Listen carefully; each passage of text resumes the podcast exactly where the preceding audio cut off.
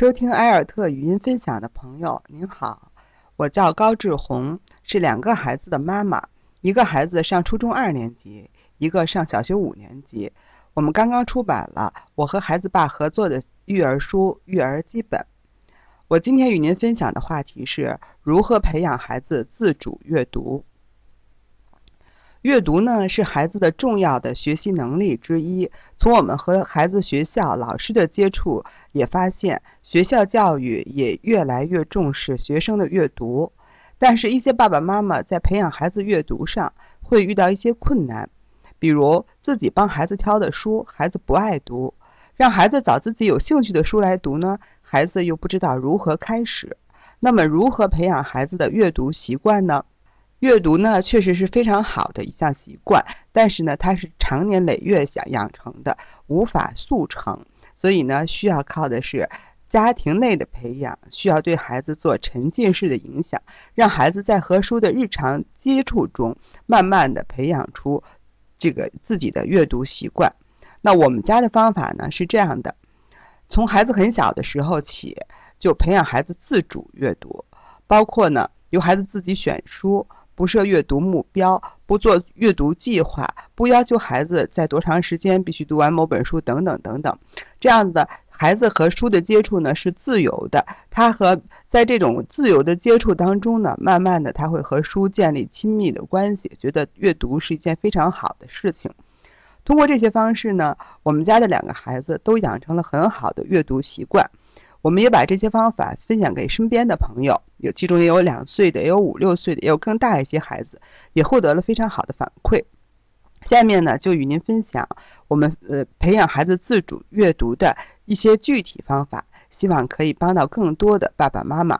那么，培养孩子自主阅读的第一个方法呢，就是尽早开始。我们观察自己的孩子，孩子三个月的时候，他能趴着，能够抬头，开始有意识的动自己的小手。那么这时候呢，他就开始会，呃，去触动给他放在手边的布书，就是布书呢，就是那种能那比较大画幅的、能洗的那样子的一些书，又不怕撕烂，也不会对孩子尖角呢，也不会呃伤到孩子。那么这样子的。从三个月，所以从三个月开始呢，我们就会有意识的给孩子这样子的一些个读物，让他随意的去翻看。那么之后的五六个月，他开始会坐会爬，我们就会给他一些个大画幅的识字大卡任务，主要是任务大卡，然后呢，让他自己拿翻来覆去的看。这样子的话呢。到八八九个月的时候，他就会自己拿拿一些个可读的东西啊，甭管是布书呀，或者是大卡片呀，或者是一些个大的图画书呀，他自己能够拿来翻了。那么到他一岁的时候呢，他就能能拿起书来专注的看上那么几分钟了。那这样子呢，就是其实孩子这时候呢已经开始阅读了。那么我们在跟一些个爸爸妈妈的接触当中呢，也会有些爸爸妈妈就会有一个疑问：哦，我这孩子十个月了，给他。给他书看，他就抢，他就撕。那么我就会跟这些妈妈讲呢，他孩子不是想撕书，他只是想好奇，只是好奇。他呢想自己掌握拿书的这个主动权，然后呢自己来翻看。当然，小孩子动作呢没有那么精细，他可能就会表现出一些个撕书的动作。那没有关系，我们给孩子一些个不容易那么撕烂，但是同时也不会划伤孩子的。那种，呃，材质的书就可以了。这样子的话呢，孩子就是说他自己掌握书，他的兴趣就会更加浓厚。那么听到这儿呢，可能有一些个爸爸妈妈就会想：那我们没有那么早开始，怎么办呢？其实阅读是这么好的事儿呢，什么时候开始都不晚的。甭管是三个月、一岁、两岁、三岁、四岁、五岁，甚至孩子已经上小学、上初中，那么只要我们有。比较好的方法去引导他呢，孩子都有可能去爱爱上阅读。那第二个呃方法呢，就是要呃培养孩子阅读呢，要从读纸质书开始。那呃现在孩子接触手机、Pad 还有网上网上的这个阅读资料都非常的多，但是呢，这个呢。并不是真正意义上的阅读，那因为呃这些个资料呢可能会品质没有那么的高，也编辑呢也不是那么的严谨。那么相比较来说呢，纸质书呢经过漫长的这种作者写作过程，呃编辑的呃这个编辑过程，它整体品质呢会更高一些个。那么还有一个一些个爸爸妈妈呢，可能会觉得，那我给孩子读，给孩子呃听书可不可以？就是我在手机或者是 Pad 或者是车上放一些个可听的读物，让孩子来读。那这个呢，对于让如果希望孩子多接触一些个知识，然后呢，希望他占据他在车上啊，或者是其他部分、其他时段的零散零散时间是可行的。但是呢，对于培养孩子的阅读习惯呢，是没有特别大帮助的。那么有一位妈妈呢，她曾经自己录了十这个十几盘录音带去给孩子听，然后呢，都是各种各样子的美文精选的那些个特别好的这个这个文章。但是呢，给孩子听了好。好几年之后的这位妈妈，发现孩子在接触到。考试的阅读题目时还是不得分，那么为什么呢？就是因为孩子在听书的时候，他调动的是听力，那他的他可能就是听的时候会听到一些个信息，但是呢，这和他在纸上阅读到那些个信息、阅读到那些个语句段落是不一样的。他学他这个培养的呢，不是孩子在纸上阅读的能力，所以呢，当孩子遇到真正的这种纸面纸上的呃读物的时候，他就没有。就是说，他就没有能力去完整的掌握它的内容，然后呢，去把握其中的要点，去理解那些更精微的地方了。所以呢，听书呢不是一个培养孩子阅读的好的办法。那么还有另外一点呢，就是读纸质书呢，因为它需要占据视觉，会更好的培养孩子的专注力。那么通常我们会看到呢，就是阅读很专注的孩子，他听课呢也会很专注。那么同样反过来呢，就是说听课不专注的孩子呢，他在阅读上面也表现的不是特别的专注，这是个相辅相成的事情。那培养孩子自主阅读的第三点呢，是个观念上的，就是说爸爸妈妈不要把课书叫做课外书。那么我们小时候经常会听说读课外书，呃，这个老师呢有时候也会限制说不要把课外书带到学校来。那么课外书意味着是什么呢？意味着是不重要的东西，是课本之外的那些个，呃，就是。啊，补充性的，或者是说可读可不读的，甚至有可能会对课课堂学习造成干扰的。那么，所以它意味着是不重要的。那么，同样呢，它还意味着额外的负担。对孩子来说，哦，你现在要上课，上课回到家里的，你要读一些个课外书。那么，对孩子来说呢，这个他会觉得这是一个新的压力，是一个其他呃额外的任务。那么孩子的积极性呢，就可能不那么高。那么我们书就是书，没有课内和课外的区别。那么我们呢，就是说让书进入自然的进入孩子的生活，这样子的孩子上课，呃，在在学校上课啊，听老师讲课做作业。那么回到家里的他，随时可以自然的拿起书来，然后开始一一个很呃，甭管多长时段的一个阅读。那么阅读呢，就会成为他生活的一部分。所以呢，爸爸妈妈要特别注意，不要把课外书的这种概念呢带到家里来，然后教给孩子。那么第四个具体的方法呢，就是给孩子建立自己的书架。这个呢是我们在孩子很小的时候就做的。那开始的时候呢，孩子的书比较的少，我们就给孩子准备一个书架。好，你的书呢都放在这个书这个书架上。那么这个书架呢，在你的房间里，它是你的书架。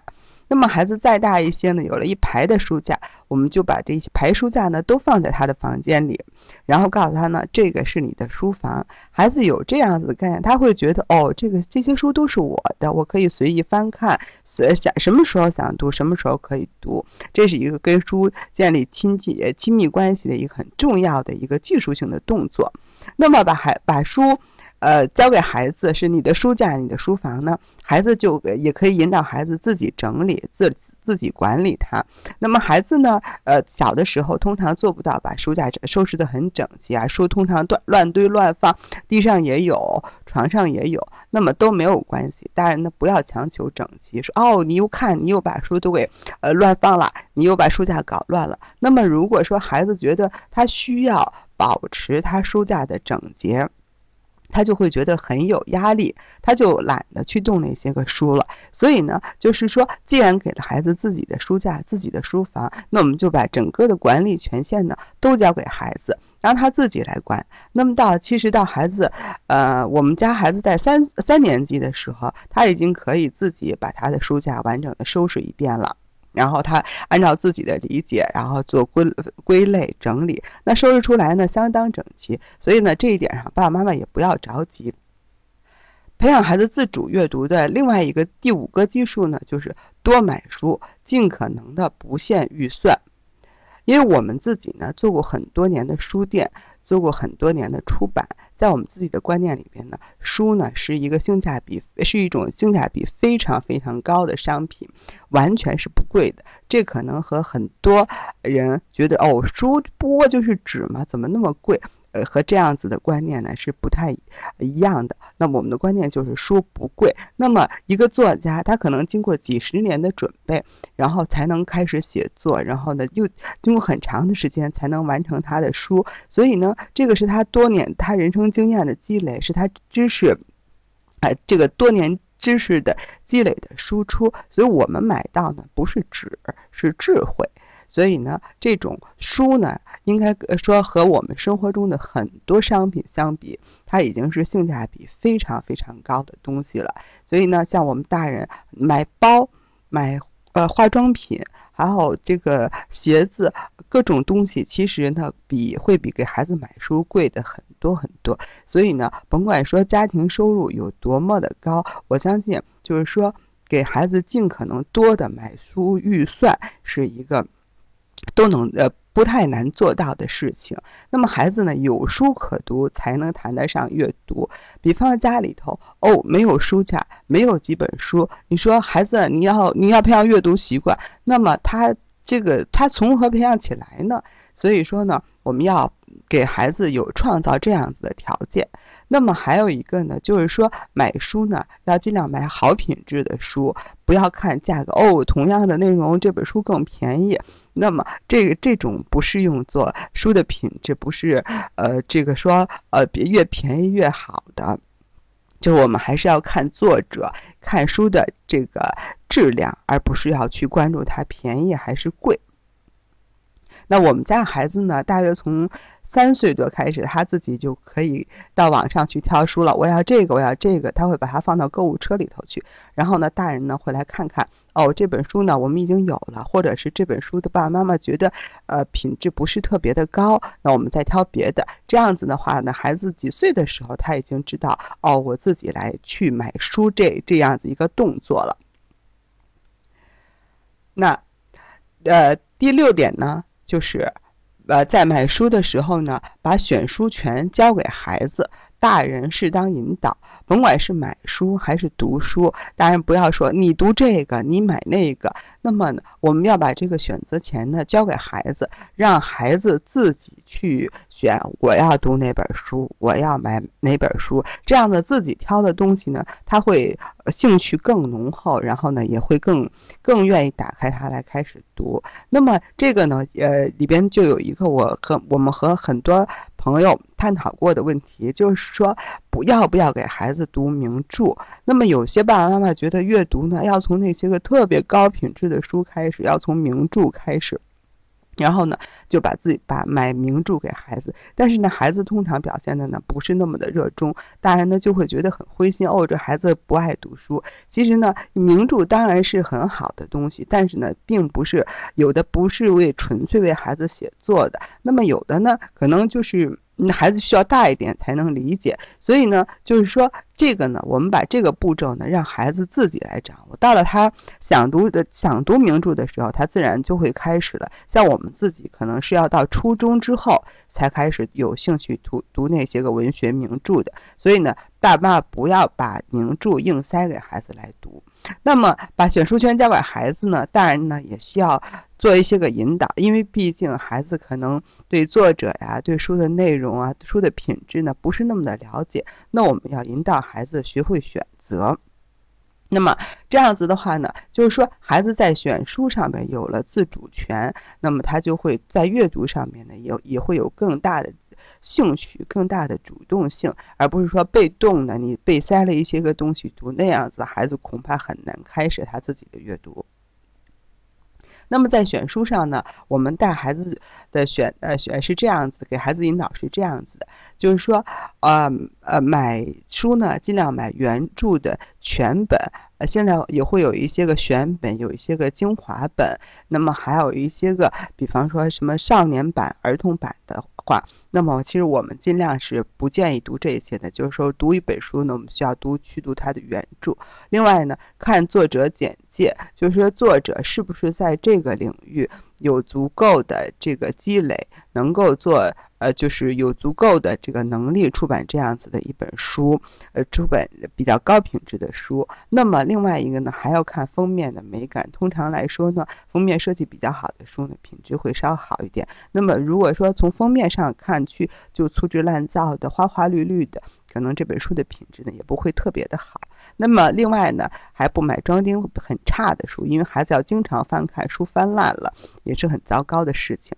那么还有一个就是说，如果我们确实不知道买哪本呢，那么同类的书里边选销量高的。这个呢，因为有很多的其他的顾客、其他的消费者帮我们做出了选择，所以销量高的呢，相对呢会更可靠一些个。所以这样子的一些个呃一些个就是选书的方法呢。大人呢也可以慢慢的教给孩子，这样子的孩子就会呃慢慢的知道哦，我选什么样子的书是好的。那么万一孩子买的书不好怎么办呢？大人看起来不够好，那也没有关系，我们不要去批评他。孩子积累经验多了，他自然知道这个啊什么样子的书是好的，什么样子的书更值得买了。那这个跟大人的消费经验的积累是一致的。那么还有一点呢，第七条就是说不给孩子做阅读计划。呃，一些爸妈会说：“哎，我们做个阅读计划吧，我们这个月读几本书，下个月读几本书。”那么做计划呢，会让阅读变成任务，就失去那些个自由的乐趣了。其实从我们大人的体会里边也可以发现，就是那种随意的散步式的读书是最快乐的。我们可能从这个作者的一本书，然后读到另外一。一个作者的同样话题的书，然后再读到另外一个作者，然后我们发从中发现了新的话题，可能又顺着那个话题读下去。那么的这种阅读呢，它不是说事先规划的，是根据根据兴趣。来的这样子呢，会从中收获到很多新的东西，也有很多乐趣。所以呢，要鼓励孩子呢做散步式的阅读。那么孩子在这种散步式的阅读里边呢，会慢慢的建立起自己的阅读逻辑。他知道哦，我再也不想读什么书，然后我我就去找来读了。这样子，大人越放手呢，孩子在这个阅读上面呢就会更越自主，他就。不会出现说我不知道读什么好的，因为他永远有新的兴趣在吸引着他。那么，培养孩子自主阅读的第八个方法呢，就是不设目标。这个其实跟不做计划也是相关的。阅读呢，它是个慢功夫，我们不能求立竿见影，说我们今年读多少本书，然后做了多少阅读笔记，摘抄做了几个摘抄的本子，然后呢，对你的语文成绩有什么帮助？对你的这个作文成绩有什么帮助？这些呢，都不要设。那么也不要把成绩成阅读呢和学习成绩本来就没有办法直接直接这个正向相关的，所以呢不要把这些压力呢交给孩子，不要让他觉得说我为了这些目标来阅读。那么压力太大的过大的时候呢，孩子阅读的动力就会不足了，觉得说哦我这达不到这个目标，我不去读了。就是说这种漫无目的的阅读，孩子收获会特别特别的大。那第九个基数呢，就是不给孩子讲书，这个呢，可能也是我们和一些爸爸妈妈不同的地方。有一些个爸爸妈妈呢，会比较乐意给孩子跟孩子亲子阅读，然后呢，一边读呢，一边给孩子讲。哦，你看这个小老鼠多可爱呀，你看那个多多么多么的不好呀。那我们从小呢，不给这样孩，不给孩子做这样子的讲解。那只是呢，当他遇到不认识字来问的时候，我们会告诉他；当他遇到纯知识性的问题来问爸爸妈妈的时候，我们会告诉他，其他的大部分阅阅读呢都是他自己去读，然后我们不给他做任何的讲解。那么我认为呢，就是给孩子讲书呢，就是会把大人的理解、大人的观点去灌输给孩子，这样孩子呢被容容易被束缚在大人的思想当中，这个。很难发展出自己的思考来，他会用，嗯的这个过多的用对和错、好和坏去判断从书中获得的东西，而不是说去获取更丰富的理解。那么孩子呢，有自己的理解力，他会慢慢的从阅读中呢，就发展出自己的一些个观念来。那这个对孩子来说呢，也是非常重要的。那我们在书里边也会讲到，让孩子发展自主的。学习自主的情感、自主的生活。那么，如果孩子没有他自己独立的想法，这个自主呢是很难做到的。大人呢，不要认为说小孩子懂什么都是的，这个大人告诉他就好了。其实小孩子懂得比大人认为的要多得多。那么第十个方法呢，就是爸爸妈妈呢要积极参与讨论。和孩子分享阅读的乐趣。孩子在书里边读到了什么有趣的东西，要求和爸爸妈妈讨论的时候呢，爸爸妈妈要积极的参与。孩子可能说：“啊，妈妈，我读到了一个什么什么的东西。”那爸爸就说：“哦，什么呀？给我讲讲。”那这时候呢，就是孩子可能就会去给你讲故事，去表达他的观点，去做评论。这是对孩子的呃阅读能力来说呢，是很好的提升。那么在跟孩子讨论的时候呢，大人就要注意不批评、不否定，要贡献自己的想法。就是无论是孩子说的多么的幼稚，因为孩子的观念可能没有那么成熟，其实大人也同样不不不一定成熟的。那么在遇到大人不认同的那些个观点的时候呢？不要批评他、否定他，而是贡献想法。哦，我这件事呢，我是这样子想的，和你想的不同。那么去跟他分享大人的想法，这样子这才是讨论，而不是说我们对孩子的灌输。那么大人参与孩子和孩子一起讨论的兴趣越浓呢，孩子讨论的兴致越高，那么他就会更多的去从书中获取他的获取更多的信息来跟你讨论，这也是他自己。孩子的成就感的一部分。那么，我们前面讲了这么多呢，都是说爸爸妈妈怎么样引导孩子。那么这里边还有一个非常重要的呢，第十一点呢，就是父母自己呢。也要培养阅读习惯。现在呢，大部分的爸爸妈妈都认识到说培养孩子阅读习惯的重要性，但是呢，有一些呢就会很烦恼，说：“哎，我这孩子，呃，这个一点阅读的兴趣都没有，给他书他都不看，就喜欢看手机，就喜欢看电视。”那么我们大人呢，不妨检讨一下自己，就是说我们自己是不是有阅读习惯的爸爸妈妈？那么如果说大人回到家里头就只看手机，那么孩子很容易呢，也只看手机。大人呢，打开电吃完饭打开电视，就看电视剧。那么孩子呢，可能就会跟习惯于跟着看电视剧。所以的，但是呢，如果说大人啊，我每天都会有一点阅读时间，孩子也会潜移默化的受到影响。那么有些个爸爸妈妈觉得说，哦，我读不了那些个文学的呀、心理的呀、历史的那些个。比较蛮高深的书，但是那我那那我怎么办呢？其实呢，有品质的阅读呢，也未必就是那种特别读那些个特别高深的内容。那么我们读读，作为比方说一个妈妈，我们读读菜谱，读读旅行书，读读生活书，收呃讲收纳整理的书，那么这个也是一种阅读学习。那孩也会孩子也会看到哦，我妈妈这个读生活书，然后把我们的生活治理得非常好。那这个对孩子同样都是积极的影响。那么大人呢，通过培养阅读习惯呢，也会也会发现哦，持续的学习呢是乐趣无穷无穷的事情。就是我们又知道了更多的东西，了解到了别人和和我们不同的想法，这是非常好的事情，也是父母的成长。那还有一点呢，就是最后是一个补充，就是我们要带孩子行万里路。现在很多的这个爸爸妈妈呢，都会带孩子去做旅行。那么古人讲呢，读万卷书，行万里路。其实这个多去多去到处看看，去增长见识，既是开阔孩子的视野呢，也是和孩子从书中。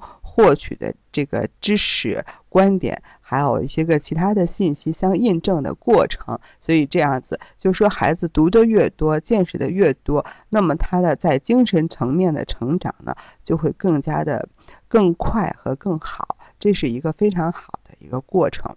那么我们呃，这个我们家的两个孩子呢，就大体上我们是用这样前面的这些个方法。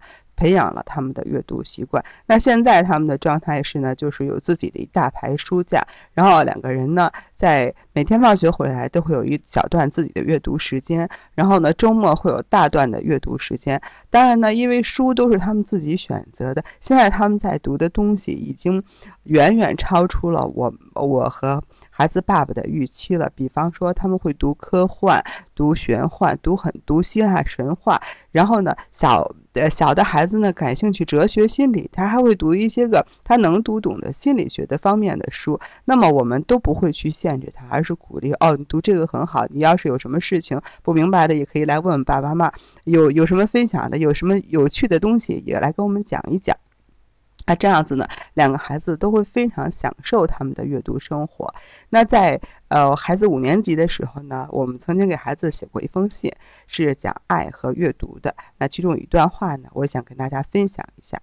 那阅读虽然是简单的习惯，却是人生的无价之宝，让我们受益终生。